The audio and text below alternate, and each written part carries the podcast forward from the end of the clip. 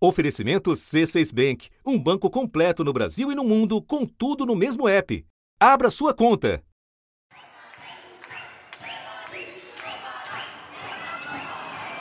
Protestos que tiveram como gatilho o aumento da tarifa do metrô e logo evoluíram para uma expressão violenta de descontentamento generalizado.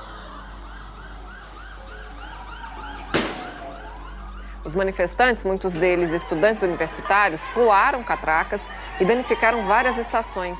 Nas ruas, além das estações, lojas foram depredadas, ônibus e edifícios públicos queimados. Alguns manifestantes entraram em confronto com a polícia, que revidou com bombas de gás lacrimogênio. Os protestos continuaram até anoitecer, quando um grupo atirou fogo no prédio. A situação na capital é caótica, filas quilométricas nos postos de gasolina, nos supermercados, que estão fechados por causa do medo de saque, centenas de passageiros presos nos aeroportos. As regiões registraram saques, incêndios e atos de vandalismo. As Forças Armadas foram enviadas para garantir a segurança. Nas redes, uma hashtag familiar evoca o levante. Poderia ser o Brasil de 2013, mas é o Chile de 2019. 11 pessoas morreram e quase 250 ficaram feridas em três dias de protestos no Chile. 1.500 manifestantes acabaram presos. A violência já afeta o turismo, já afeta o transporte. 90 voos foram cancelados no fim de semana em Santiago e 5 mil pessoas passaram a noite de sábado para domingo no saguão do aeroporto. O estopim foi semelhante o anúncio de que as passagens de metrô ficariam 30 pesos ou 17 centavos de real mais caras. No lema, só mudou o sujeito. O Chile acordou. Mesmo com a revogação do aumento, os atos continuaram com pautas e lideranças difusas. Hoje, as aulas estão suspensas em 48 dos 53 bairros de Santiago. Essas já são consideradas as maiores manifestações em décadas no Chile. Estop... Nesse caldo estão a insatisfação popular com o baixo valor das aposentadorias, o custo elevado dos serviços de saúde e educação e o endividamento das famílias. Um quadro por muito tempo oculto atrás de uma vitrine macroeconômica de fazer inveja aos vizinhos. Maior PIB per capita da América do Sul redução drástica desde o início do milênio do percentual de chilenos vivendo abaixo da linha de pobreza, inflação de 2%, crescimento de 4% no ano passado. Mesmo os mais modestos 2,5% previstos para este ano superam de longe o que se vê no Brasil. Só que a desigualdade cresce, assim como o descontentamento com serviços progressivamente privatizados.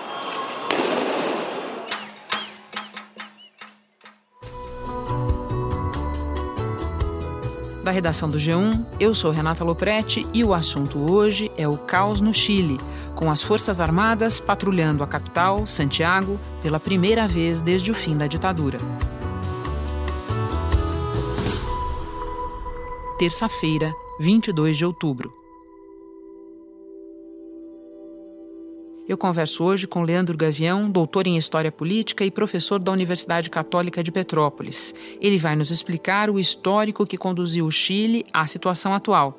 Converso também com Denis Barbosa, editor de Mundo do G1. O Denis vai nos ajudar a entender as causas imediatas dos protestos que até aqui deixaram mais de 10 mortos, fizeram o governo chileno decretar toque de recolher e o Congresso se reunir em pleno domingo. Denise, os protestos começaram pelo aumento da passagem de metrô, aliás, aumento já revogado. Você pode dimensionar para nós o que esses 30 pesos significam para a população chilena? No metrô do Chile de, de Santiago, uh, existem preços diferenciados, né? E agora, com, com o aumento depois revogado, o preço chegaria a 830 pesos, que dá R$ 4,70 mais ou menos, né? só para dar uma ideia de que é um preço mais ou menos similar com o que a gente tem aqui em São Paulo. O que, é, segundo é, comentam os analistas lá, e também o que a gente tem visto de, de reivindicações das pessoas ali dos protestos, é, tem um peso, obviamente, maior uh, para as pessoas de menor renda, né? Então, é, pessoas, trabalhadores de, de, baixa renda chegam às vezes a gastar 30% do, do salário para poder ir trabalhar. É, apesar de o Chile, no geral, ter um, principalmente ali na região é, metropolitana de Santiago, ter uma renda até superior a, a, muitos lugares do Brasil e tal, mas mesmo assim tem um peso é, considerável. A gente falou né, que mesmo depois da revogação do aumento, os protestos continuaram. Quais são as pautas agora dos manifestantes? No geral, a pauta é, é uma somatória é, de uma, uma insatisfação com os serviços que os chilenos têm também de, de, previdência, né, que é uma coisa que a gente ouve falar de forma recorrente em relação às baixas aposentadorias que os chilenos idosos têm, é, o serviço de saúde também, que é muita espera para para ser atendido. Existem, e a gente acompanha há anos, por exemplo, é, grandes protestos dos, dos estudantes, que é, lá o ensino superior é pago, e aí, é, entre os estudantes de, de baixa renda, pouco mais de 10% conseguem fazer faculdade, as famílias se endividam muito. Então é uma somatória um pouco parecido com o que levou os brasileiros à rua em 2003, uma insatisfação geral com a, com a condição de vida, apesar de isso não se ver tão refletido nos indicadores econômicos do Chile. Denise, como o governo tem reagido aos protestos? O governo um, decretou toque de recolher com o exército nas ruas, né, controlando a segurança uh, da população, que não se via desde o fim do governo Pinochet. Foi criticado por ter demorado e depois ter adotado um discurso duro, é, falando que os manifestantes só queriam agir com violência. Foi uma coisa que aparentemente desagradou a opinião pública, porque o que a gente vê é uma situação em que um protesto iniciado por estudantes, né, em sua maioria, contra o aumento das passagens do transporte público. Agora a gente vê também é, pessoas batendo panelas em bairros de classe média, classe alta. É, nesse domingo, o Pinheira, né, o Sebastião Pinheira, o presidente chileno, é, fez, adotou um discurso de, é, de que havia uma ameaça de, de forças malignas e que o país, né, e que eles estavam em guerra contra esse esse inimigo.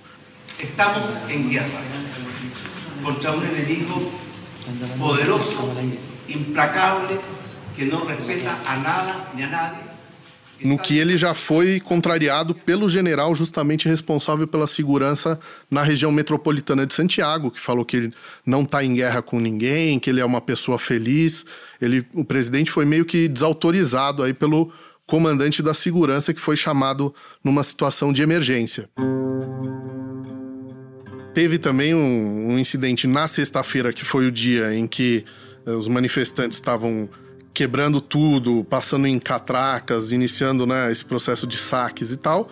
E o, o Sebastião Pinheira, numa pizzaria no bairro de Vitacura, que é um bairro nobre de Santiago, foi flagrado lá, depois o governo é, respondeu falando que ele estava no aniversário do neto, que ele também é uma pessoa, tem o direito de se encontrar com os entes queridos, mas pegou mal o fato de, num momento tão é, de emergência no país, num país que geralmente não tem essa situação, ele está numa, numa pizzaria comemorando um aniversário. Descreve para nós como é que está o ambiente nesta segunda-feira. Houve, de novo, protestos em algumas cidades, Valparaíso, é, Santiago, também com muitas pessoas nessa região que meio que divide o centro do, do bairro rico da, da capital. Mas, é, como no, no, decorrer do dia né, as tensões foram aumentando, é, mais uma vez foi decretado o toque de recolher nas principais cidades. os serviços maioria fechados, supermercados, shopping centers, bancos funcionando só em, em regime também emergencial, farmácias. Então a situação está longe de estar tranquila. Denis, muito obrigada pelas informações. Nós vamos então conversar com o professor Leandro Gavião. Obrigado, Renato. Leandro, para quem não acompanha o dia a dia do Chile, essa onda de violência e de protestos causou um certo espanto, porque na comparação com os países vizinhos, o Chile desfruta de um status de relativa estabilidade, de funcionamento é, da economia em bases sólidas. Antes da gente analisar os protestos, explica um pouco para a gente como é que o Chile chegou a ter esse status, essa imagem. É, quando a gente analisa a história recente do Chile, é, sempre tem um erro muito comum que as pessoas fazem, que é de recorrer ao momento do governo do Salvador Allende, né, da Unidade Popular, que era uma coalizão de esquerda mais radical. Mas para a gente entender o Chile, a gente tem que olhar o Eduardo Frei Montalva, que é o governo anterior, onde ele já tinha tentado, pelas vias democráticas, estabelecer uma espécie de estado de bem-estar social, seguindo muito o modelo da democracia cristã europeia, né, que estava sendo implementado na Alemanha naquele momento. Bom, então ele segue uma linha desenvolvimentista, fazendo reformas importantes, inclusive a nacionalização do cobre. E aí o problema é que, com o governo de Salvador Allende, é, há uma radicalização é, das pautas de esquerda, e o Allende ele começa a apresentar o que seria a chamada via para o socialismo. Né? Então, a partir daí começa uma via chilena na tentativa de fazer o socialismo pela via democrática, onde vai ter nacionalizações, reforma agrária e até uma tentativa de planificação estatal. Nesse momento, tem uma ruptura dessa tentativa de ruptura sistêmica, ela vai apresentar seus limites políticos, né? E isso vai fazer com que tenha um enfrentamento entre forças radicais de esquerda e de direita, e a gente tem o golpe do Pinochet. No dia 11 de setembro de 1973, forças golpistas bombardearam o Palácio Presidencial de La Moneda. O presidente socialista, Salvador Allende, cometeu suicídio e Pinochet tomou o poder instaurando uma ditadura. E esse período do Pinochet ele é chave, porque de 73 a 90 a gente vai ter os chamados Chicago Boys na economia, e aí a partir daí começa uma série de medidas de cunho liberal no Chile. E aí começam a ser implementadas medidas que vão reduzir o papel do Estado, e muitas dessas reformas vão sinalizar de encontro a privatizações, e aí surge, inclusive, um modelo de previdência de capitalização individual. Né? Quando há a reabertura do política do Chile, ele começa a colher os frutos dessa reforma econômica que foi feita nos anos de chumbo aí do nosso vizinho. Bom, e aí o que, que ocorre? Ele começa a ter uma certa atração de investidores estrangeiros que reconhecem no Chile uma espécie de país responsável que tinha feito as suas reformas e dessa forma começou a agradar o mercado. Então seria mais ou menos aí onde estaria sustentado né, o período de crescimento com estabilidade que a gente vai ter na era pós-Pinochet. Mas há um limite disso, como a gente pode ver nas manifestações. E para completar essa análise histórica que você tem, nós tivemos pós-ditadura a alternância de governos mais à esquerda e governos mais à direita, com essa pauta econômica relativamente intocada. Confere, Leandro? Confere, inclusive com a Bachelet, né? Sim, porque eh, Bachelet e Sebastião Pinheira, que está agora no poder, se alternaram nessa posição ao longo dos anos, certo? Sim, sim. Você mencionou de passagem o cobre. Eu acho que é interessante explicar para quem nos ouve a importância do cobre na economia chilena. Tal como a América Latina como um todo, né, a gente acabou tendo a nossa formação econômica muito centrada em um ou dois produtos na pauta de exportação. Né? Isso vem da nossa herança colonial. E no período pós-independência, a gente se torna independente politicamente, mas a gente continua tendo uma certa dependência econômica, né? Então, o que ocorre é que a gente vai ver, por exemplo, no Brasil, era o caso do café, né? A República do Café com Leite até era uma referência a esse produto, um, o principal da nossa pauta de exportação. E no caso do Chile, seria aí o cobre, né? O principal produto de exportação do país. E por isso, a nacionalização do cobre, feita lá pelo Eduardo Frei Montalvo, foi tão importante, né? Porque o país passou a controlar o seu principal produto de exportação. E a gente fez aí essa retrospectiva.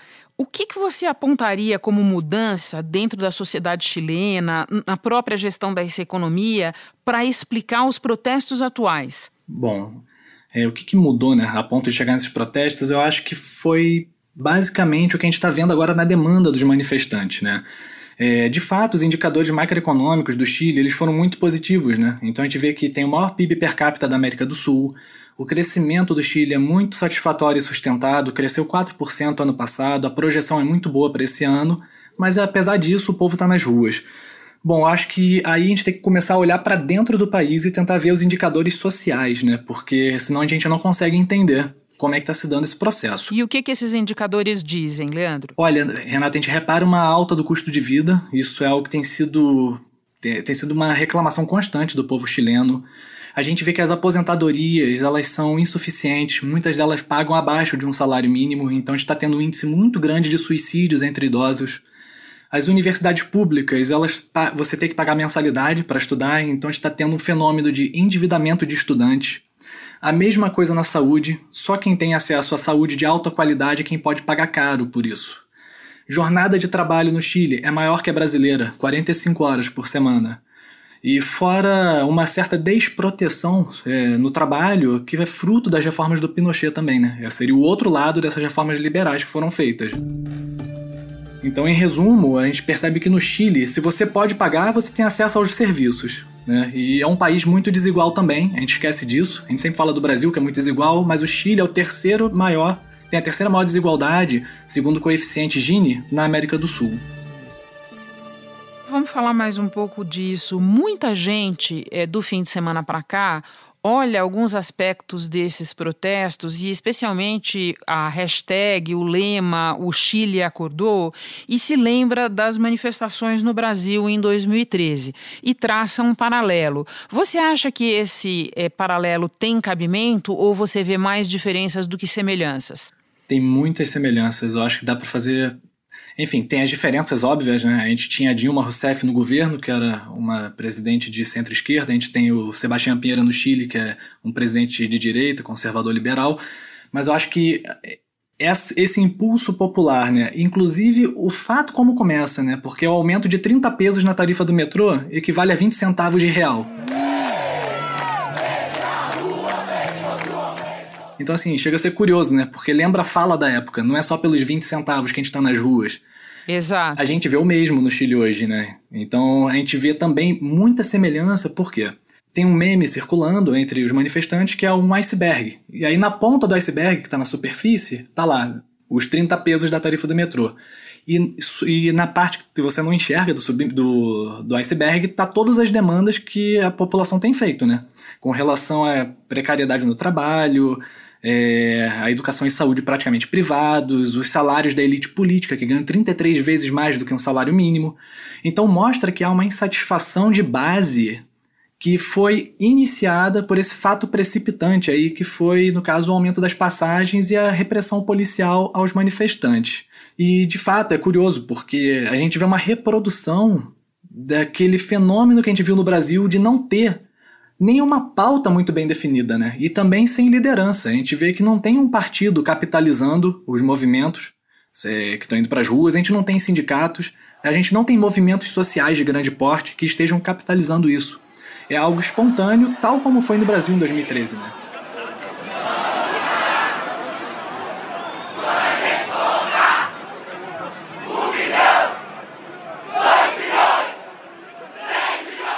A gente sabe que depois houve uma capitalização por um segmento que levou as manifestações contra o impeachment, né? É, contra Dilma, a favor do impeachment, mas no início era muito parecido. Então fala-se inclusive em renúncia do Sebastião Pinheira, né? E o próprio lema, como você falou, Renata, é, o Chile acordou, é, o Brasil acordou e não é só pelos 20 centavos. Leandro, a última parte da tua é, resposta motiva a minha próxima pergunta. Você mesmo disse, as nossas manifestações de 2013 é, começaram com uma pauta, difusa, mas depois elas alimentaram tanto as manifestações do impeachment de Dilma Rousseff, quanto o crescimento de é, segmentos e manifestações mais à direita que vieram dar na eleição de Jair Bolsonaro. Vamos para o Chile. Já dá para ter uma ideia de que cor política vai tomar isso que está acontecendo nas ruas? Olha, Renata, falam que historiadores são péssimos para prever alguma coisa. eu prefiro não eu prefiro não arriscar mesmo, porque a América Latina é uma caixinha de surpresas, né? Mas a tendência natural, se a gente for acompanhar como esses fenômenos se desenrolam em outros países, a gente vê que há uma alternância, né? Cai um presidente de uma linha política e entra da linha opositora, né? Então aqui cai a Dilma, né? E depois a gente vai ter a eleição do Bolsonaro é possível que de repente o Partido Socialista capitalize isso no Chile, né? Mas a gente tem que reparar também que a própria Michelle Bachelet, eu acompanhei o Twitter dela, ela ficou em silêncio todos esses dias e o último Twitter dela, que é o primeiro pós-manifestação, ele aconteceu tem três horas atrás. E ela pedia conciliação nacional. Então, assim, até o Partido Socialista ele está pisando em ovos porque a situação pode sair do controle. Está um passo disso acontecer, né? E deixa eu aproveitar que você falou em América Latina para tentar discutir, ou te ouvir um pouco sobre esse pipocar de turbulências em vários é, países da região. Nós falamos aqui no assunto dias atrás do que estava acontecendo no Equador, é, no Peru você teve manifestação recente também, a Argentina está vivendo um clima pré-eleitoral é, muito tenso. É, numa série de lugares é, a, o período está para a turbulência.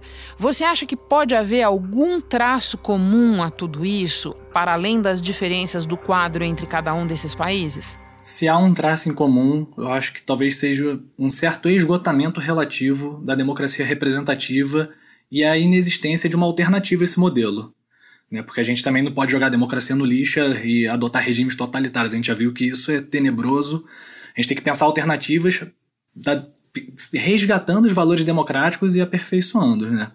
É, o que eu percebo é que a gente consegue encontrar essas semelhanças na América do Sul, né, de fato. A gente vê no Equador que o Lênin Moreno também está tendo manifestações parecidas, com a mesma motivação né, relacionada a diesel e gasolina. No Equador, os confrontos entre manifestantes e a polícia marcaram o nono dia de protestos em Quito.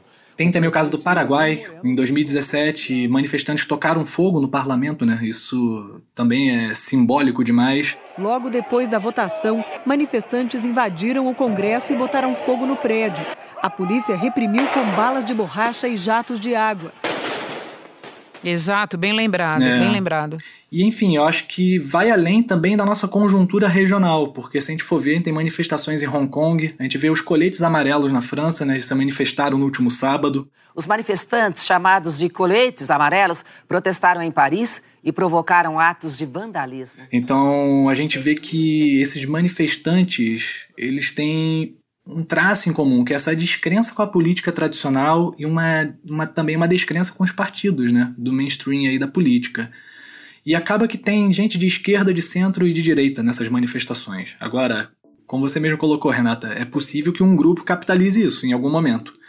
Mas a priori aqui no Chile a gente não consegue vislumbrar quem vai conseguir capitalizar, embora o discurso esteja bem alinhado com a esquerda. Mas nunca se sabe o que pode acontecer, né? Nunca se sabe, era de extremos e a gente volta a conversar. Leandro, muito obrigada pelos teus esclarecimentos.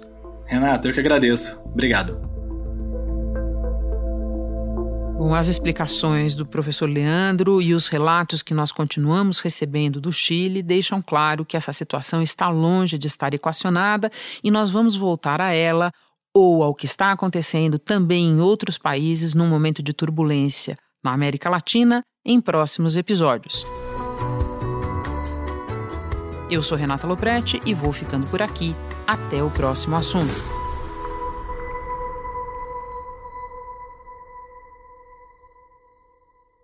Você no topo da experiência financeira que um banco pode oferecer. Escolha um banco completo no Brasil e em qualquer lugar do mundo. Abra sua conta no C6 Bank.